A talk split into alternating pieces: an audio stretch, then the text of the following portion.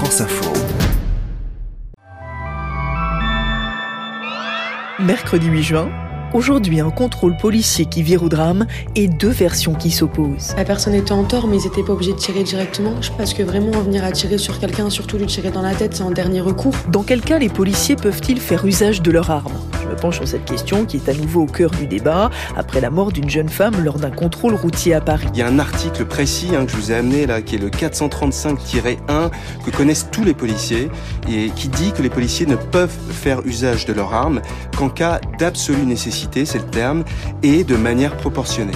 Et puis je vous emmène aussi à Bruxelles, devenue depuis quelques années l'une des villes phares du rap francophone et source d'inspiration pour toute une nouvelle génération. On est un peu des euh, bébés de notre ville. En fait, il y a quelque chose de, de grave inspirant ici. Bienvenue, je suis Céline Aslo et c'est parti pour le quart d'heure.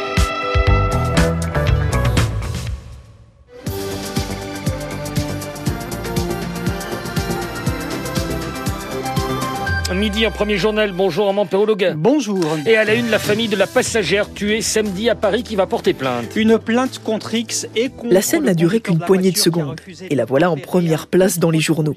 Une voiture, des jeunes qui rentrent de soirée, trois policiers à vélo, un contrôle routier qui tourne mal, une jeune femme passagère de la voiture tuée par le tir des forces de l'ordre et une question qui devient centrale, que s'est-il passé ce samedi matin dans le 18e arrondissement parisien?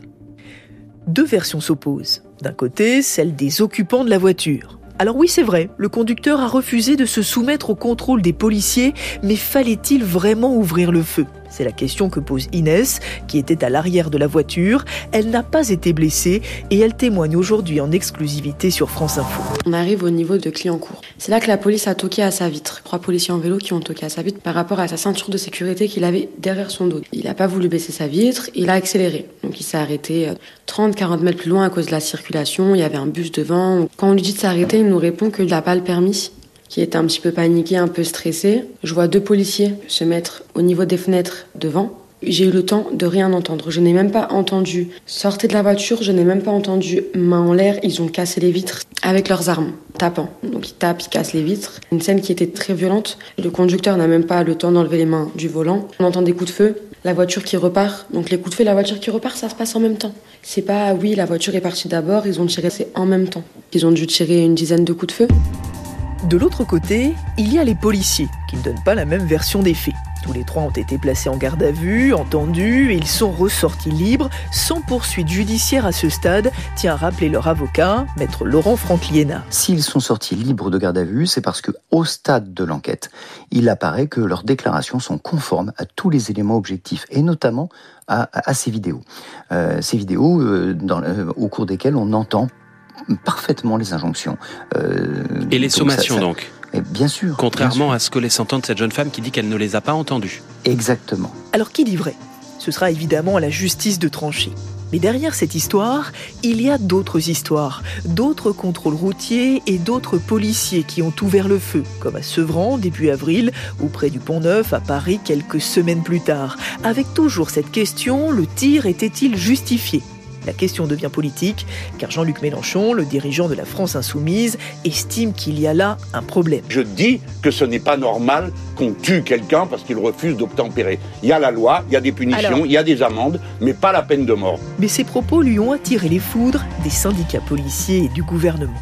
Au-delà de la polémique, aiguisée par l'arrivée très prochaine des élections législatives, j'ai tenté de comprendre. Que prévoit la loi dans ce genre de cas et j'ai invité Stéphane Père, il est journaliste au service police-justice de France Info. Nuit d'émeute à Sevran, Seine-Saint-Denis, des habitants du quartier des Baudottes ont affronté la police avec des pierres et des mortiers d'artifice. Plus tôt dans la journée, cet homme avait tenté d'échapper à un contrôle de la BAC alors qu'il se trouvait au volant d'une camionnette déclarée. Jean-Paul aurait refusé d'obtempérer, mais le policier ne pouvait-il pas tirer en visant plutôt les pneus ou la carrosserie Un policier en garde à vue après la mort de deux personnes dans une voiture dimanche soir sur l'île de la Cité à Paris. en plein centre, des policiers ont tiré sur une voiture suite à un refus d'obtempérer. Il y a un véhicule qui n'obtempère pas puisqu'il refuse en fait le contrôle, il démarre à vive allure et il fonce et il est susceptible de porter atteinte à la sécurité. Bonjour Stéphane. Bonjour Céline. Alors merci beaucoup d'être venu nous voir aujourd'hui dans le studio du quart d'heure pour nous expliquer toutes ces notions qui sont quand même un petit peu complexes. D'abord, il y a un mot qui revient beaucoup, qui semble au cœur de cette affaire et j'aimerais bien que tu nous expliques c'est quoi précisément un refus d'obtempérer? Alors, le refus d'obtempérer, c'est dans le code de la route et dans le code pénal, donc c'est très précis. Hein. Dans le code de la route, c'est le fait pour un conducteur de ne pas obéir à une ou plusieurs sommations d'un policier ou d'un gendarme qui demande concrètement au conducteur d'arrêter son véhicule. En clair, c'est un conducteur qui refuse volontairement de se soumettre au contrôle de police, qui va prendre la fuite, qui va euh, tenter euh, d'éviter le contrôle. Un refus d'obtempérer, c'est caractérisé de deux à trois ans d'emprisonnement quand même, il faut le rappeler, et de plusieurs dizaines de milliers d'euros d'amende. Pardon. À quel moment des policiers ils ont le droit de faire usage de leur arme? Est-ce qu'il y a euh, des cas de figure précis? Alors, oui, évidemment, c'est encadré là encore euh, par le droit, par les textes. Les policiers, ils ont droit d'utiliser leurs armes dans ce genre de situation, dans des contrôles, surtout quand leur vie euh, est menacée. Mais tout cela, c'est vrai, est très précis, inscrit dans le code pénal et surtout dans le nouveau code de la sécurité intérieure qui date de 2017 et qui encadre l'action des policiers. Le code de la sécurité intérieure, il y a un article précis hein, que je vous ai amené là, qui est le 435-1 que connaissent tous les policiers et qui dit que les policiers ne peuvent faire usage de leurs armes qu'en cas d'absolue nécessité, c'est le terme, et de manière proportionnée. L'absolue nécessité, c'est quoi? C'est quand, par exemple, la vie d'un policier est directement mise en danger, une voiture, par exemple, fonce sur lui, sur un collègue ou sur un passant, là, il peut intervenir. La proportion, eh bien, c'est le nombre de tirs que va utiliser le policier pour répondre à cette situation. Sur l'affaire du Pont Neuf, par exemple, vous vous souvenez, le, le, policier qui a tué deux individus, il avait tiré une dizaine de fois avec un fusil d'assaut, il avait tué deux personnes. Hein. C'est quand même une réponse qui est proportionnée ou pas. Là, il y a une vraie question qui est posée. Le Code de la sécurité intérieure, il dit aussi que quand euh, ils ne peuvent immobiliser euh, un véhicule, donc le conducteur refuse de tempérer, ou que les occupants sont susceptibles, le mot est important, de mettre en danger la vie de policiers ou d'autres personnes, eh bien, ils ont le droit de tirer. Est-ce que ça arrive souvent? Est-ce qu'il y a eu euh, souvent des cas de policiers qui tirent sur des véhicules après euh, ces fameux refus d'obtempérer. Alors, à l'échelle de la France, des 60 000 policiers qui interviennent quotidiennement lors de contrôles routiers, par exemple, on peut pas dire que ça arrive souvent. Mais bon, selon le dernier pointage de l'IGPN, la police des polices, on peut dire que les policiers, ils ont tiré 153 fois en 2020 sur des véhicules en mouvement pour se protéger ou protéger leurs collègues, un chiffre qui est apparemment stable ces dernières années. Et qui décide s'il y a eu effectivement, après un tir, refus d'obtempérer, euh, absolue euh, nécessité, pour reprendre le terme, euh, mise en danger de la vie d'autrui, si finalement ce tir, il était justifié ou pas? Alors, ce sont euh, deux autorités, l'autorité judiciaire et puis euh, la maison euh, police qui intervient aussi lors d'une enquête administrative, mais il y a une enquête pénale, donc deux enquêtes différentes qui vont être menées parallèlement et qui vont conclure effectivement si oui ou non les conditions étaient respectées. Moi, je me demandais, Stéphane, aussi si se posait dans ce cas ou dans d'autres la question de la formation des policiers. C'est une question euh, cruciale. Euh, en France, il y a très clairement un problème de formation des policiers. Ils sont formés à l'école, euh, mais aussi en formation continue. Et sur la formation continue, on le sait, il y a un problème, des lacunes, notamment pour l'entraînement au tir. On, pense que les policiers tirent en général trois fois par an, ce qui est vraiment très insuffisant. Et on voit bien que dans ce genre de situation, lors de contrôles routiers, l'usage de l'arme peut effectivement intervenir. Donc il y a une vraie lacune et tous les policiers que nous avons rencontrés, ils nous disent que c'est un manque de formation qui est parfois aussi un facteur qui n'arrive pas à gérer l'hyperstress de ces situations. Merci beaucoup Stéphane Père pour toutes tes explications aujourd'hui dans le studio du quart d'heure.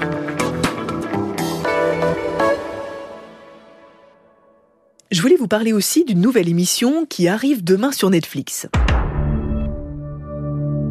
une grosse compète, ça arrive euh, une fois dans une vie.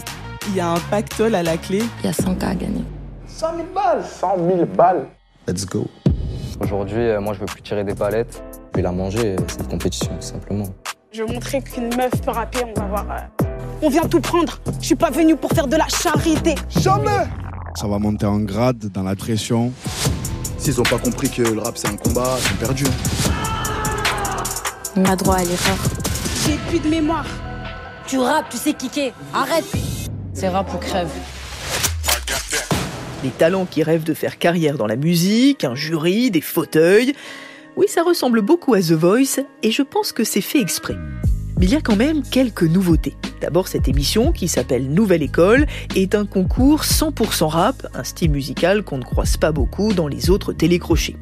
Ensuite, elle joue à fond le côté rivalité géographique, car les trois jurés, Shai, Niska et SCH, représentent chacun une ville et un style bien particulier.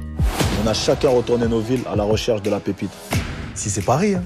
Bruxelles, c'est pour nous. Attention à Marseille.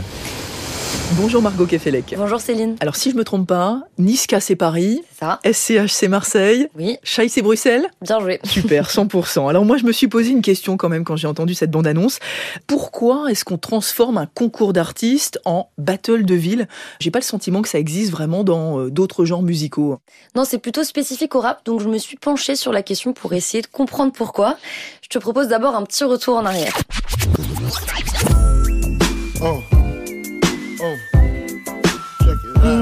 La fin des années 1970 à New York, plus précisément dans le quartier défavorisé du Bronx. Et c'est là en fait que le rap va naître au sein du mouvement hip-hop. Les rappeurs, ils parlent ben, de ce qu'ils voient dans leur rue, de ce qu'ils vivent dans leur quartier. Puis au passage, ils n'hésitent pas non plus à dénoncer des inégalités. Au fur et à mesure, en fait, le style va se diffuser à travers les États-Unis d'abord, puis le monde. Et les artistes vont vouloir mettre, comme ils disent, leur territoire sur la carte du rap. Donc on le voit, la ville, le quartier, c'est une source de fierté, mais aussi de rivalité. Tu te souviens hein, forcément de la East Coast versus la West Coast, de la guerre en fait entre Tupac et Biggie, ou même de notre bataille à nous en Paris-Marseille à la fin des années 90. Ça je m'en souviens bien, NTM contre IAM. Après tu sais, la ville c'est aussi une source de crédibilité en fait, surtout euh, si tu viens du même endroit que des noms bien connus déjà dans le rap. En gros, t'as totalement intérêt à dire que tu viens du 93, donc de la Seine-Saint-Denis comme Fianso, ou de Boulogne comme Booba par exemple. Et puis je suis aussi tombée sur le travail du géographe Séverin Guillard, qui a montré qu'Internet avait quand même un petit peu changé la donne. Depuis le début des années 2000, des villes moyennes aussi ont émergé sur la carte du rap, comme Le Havre avec Médine ou encore Caen avec Orelsan. D'ailleurs, je suis très déçue hein, qu'il n'y ait pas Caen dans Nouvelle École. Je, je dis ça, je dis rien, mais enfin voilà. Alors si j'ai bien compris, l'émission, elle se concentre donc sur les trois villes phares de la scène francophone, donc Paris, Bruxelles, Marseille. Est-ce que ça veut dire qu'elles ont euh, chacune leur spécificité? Ah, C'est ce qu'on va essayer de découvrir en fait cette semaine. Je vais te proposer d'aller dans euh, chacune de ces villes, rencontrer des rappeurs et des rappeuses pour essayer de définir en fait ce qui caractérise le rap dans chacune de ces villes. Nous arrivons en gare de Bruxelles Midi. Bruxelles Midi sur la gare Terminus de notre train. Veuillez bien vérifier que vous êtes à bord du coup, ici, c'est pas, pas chez nous, c'est chez la brique. Ok. Mais euh... Aujourd'hui, on va à Bruxelles, en Belgique. Je t'emmène rencontrer le groupe Nupsé. J'ai l'impression qu'on est dans leur studio. Hein. Exactement, on est dans un label en fait qui collabore avec eux. Donc on est dans un quartier euh, résidentiel de Bruxelles. À l'intérieur, ça ressemble à un loft très bien décoré, parquet qui craque, mur en briques, grandes fenêtres. Puis au milieu de tout ça, sur un canapé, les membres de Nupsé. Alpha, Godson et Circe, tous les trois, ils ont grandi à Bruxelles ou dans des communes à côté. Et un de leurs titres phares, ça ne s'invente pas Céline, il s'appelle Produit de la City.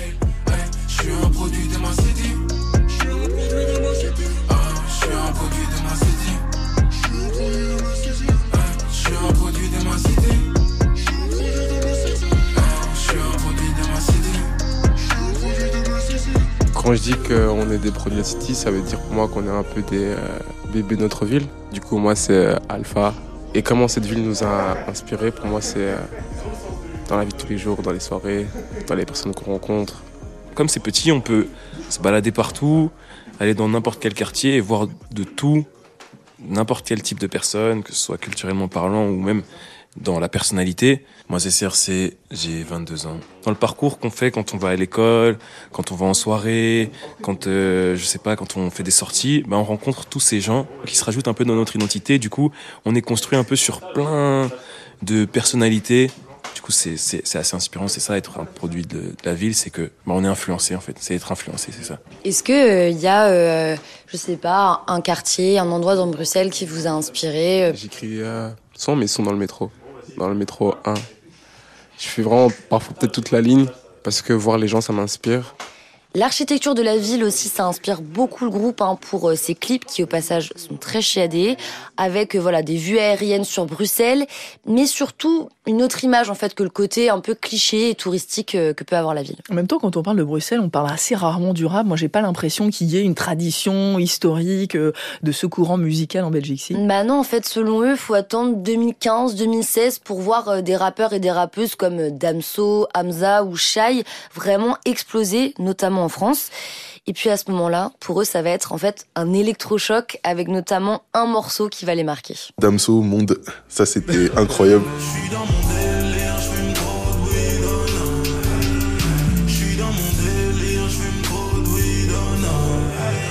T'as l'impression de, de, de, Ouais, enfin, ouais, où, tu vois? Moi, j'ai l'impression d'être dans les rues de Bruxelles à mort. Quand on est jeune et qu'on entend beaucoup parler de Paris, des choses comme ça, de Marseille, de tout, ça nous touche pas vraiment. Et je sais pas, quand Damso euh, cite XL dans ses sons ou il cite euh, Port de Namur et tout, genre ça nous touche. Évidemment, moi je me disais dans ma tête, si eux ont pu le faire, pourquoi pas nous? Il y a eu une vague en fait de la génération au-dessus de nous qui s'est imposée, même en France.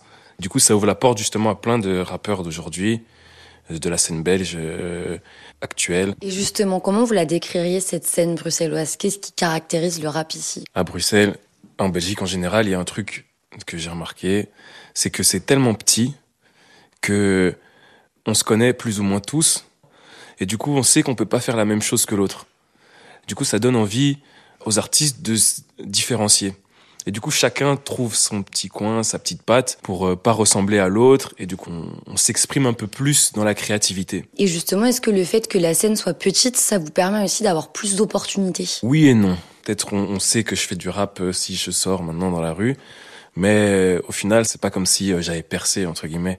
Bruxelles, c'est une petite scène, ok, mais il faut quand même toucher la France pour pouvoir être reconnu. Ça, c'est encore un passage obligé. C'est peut-être dommage, mais c'est encore un passage obligé aujourd'hui. Et puis pendant qu'on tournait l'interview, bah, un des ingé sons du label est en train de masteriser, donc ça veut dire vraiment euh, mettre la touche finale sur leur dernier single qui devrait sortir avant la fin du mois. Bon bah voilà pour Bruxelles. Demain, tu nous emmènes où? Alors demain, direction Marseille. On va aller rencontrer deux rappeurs de là-bas qui font autre chose que du style Joule. Comment ça, il y a autre chose que Joule à Marseille? Merci beaucoup Margot pour ce reportage aujourd'hui dans le quart d'heure. Allez, je vous laisse. Que vous soyez à Bruxelles, à Marseille ou ailleurs, je vous dis à demain pour un nouvel épisode du quart d'heure. Je suis dans la Enzo, mais j'ai moins d'amis. Je connais le ghetto, les dealers et escrocs. Tout dans la queue, droit, la meilleure cocaïne. Envoie les bouteilles, je suis dans mon mood, babe. Big babe. Ça c'est la routine. Envoie les bouteilles, suis dans mon mood, babe. Big babe. Ça c'est la routine.